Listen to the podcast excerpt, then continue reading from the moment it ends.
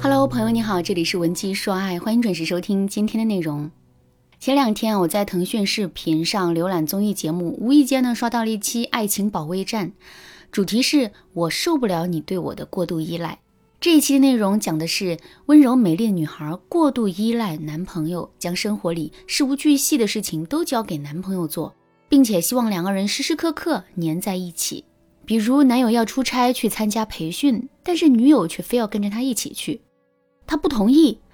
女友就把他的行李箱藏起来，逼他同意。再比如，女孩让男友帮她去找工作，自己窝在家里看小说，要是男友没有去找，她就闹分手。在节目现场，主持人问他：“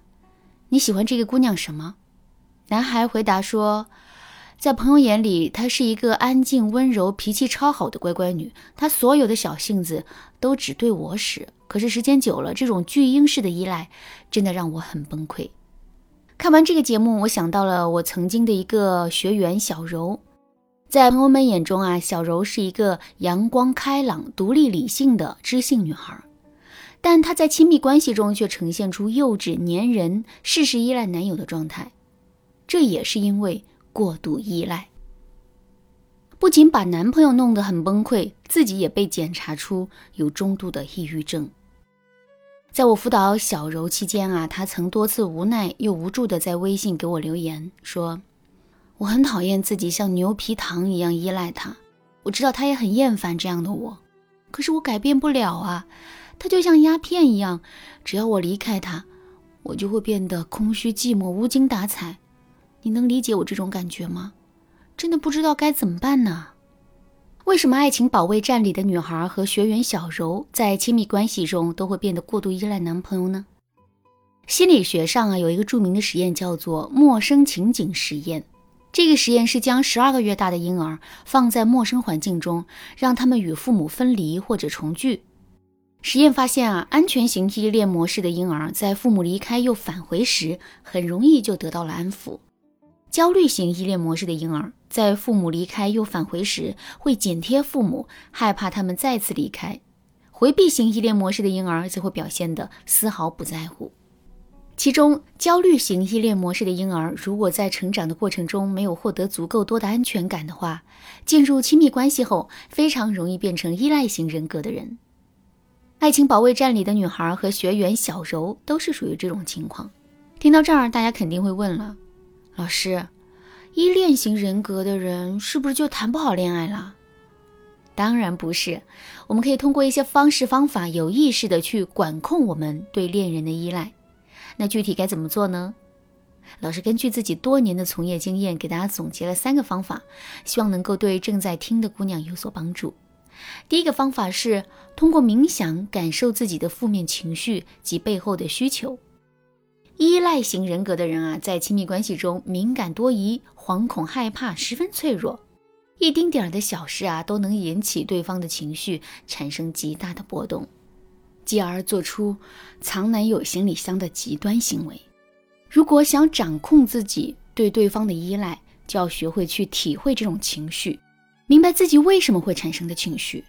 老师在这里要教给大家一个方法，就是冥想。当你正在经历负面情绪时，你可以找一块空地，一个舒服的姿势坐下来，轻轻地闭上眼睛，放空头脑中的想法，缓慢呼吸，从头到脚认真的去感受自己身体的紧绷处。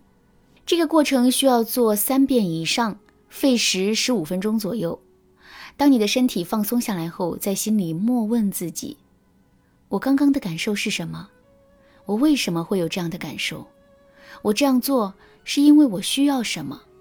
这套流程做完后啊，心里会马上平复下来，也会理解自己为什么会产生这种情绪，以及自己真正想要的是什么。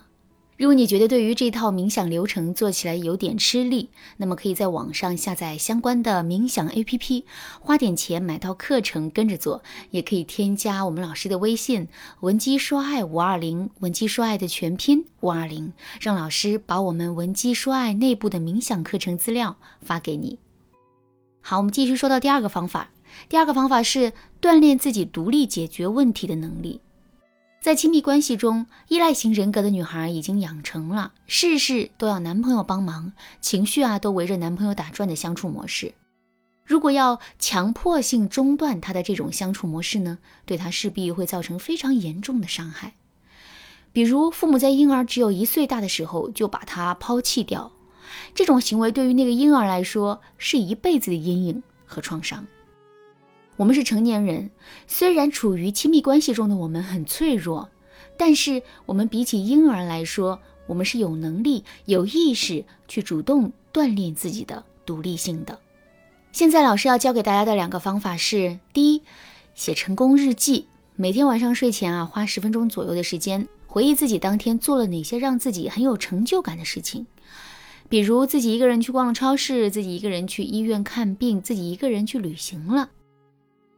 第二，给自己设置小挑战，比如你以前难过的时候会给男朋友打电话哭诉，让他安慰你，那么你可以挑战自己，下次自己难过时啊，尝试自己一个人度过。好，第三个方法是建立情感账户余额制度。依赖型人格的姑娘将自己的生活重心啊，全部都放在了亲密关系上，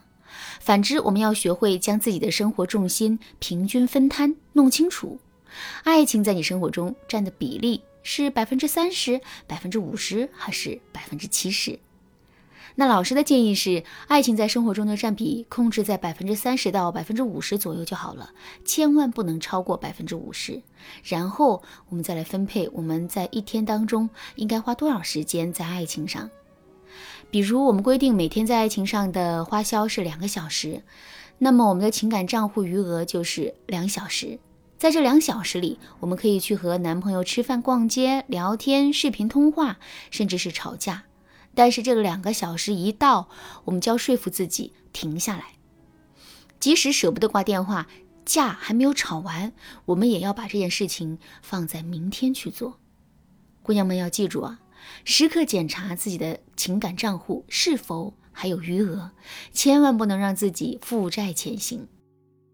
其实啊，我们还可以通过划分彼此的界限、情绪疗法、塑造价值感等方法，来帮助我们摆脱在亲密关系中的病态依赖症状。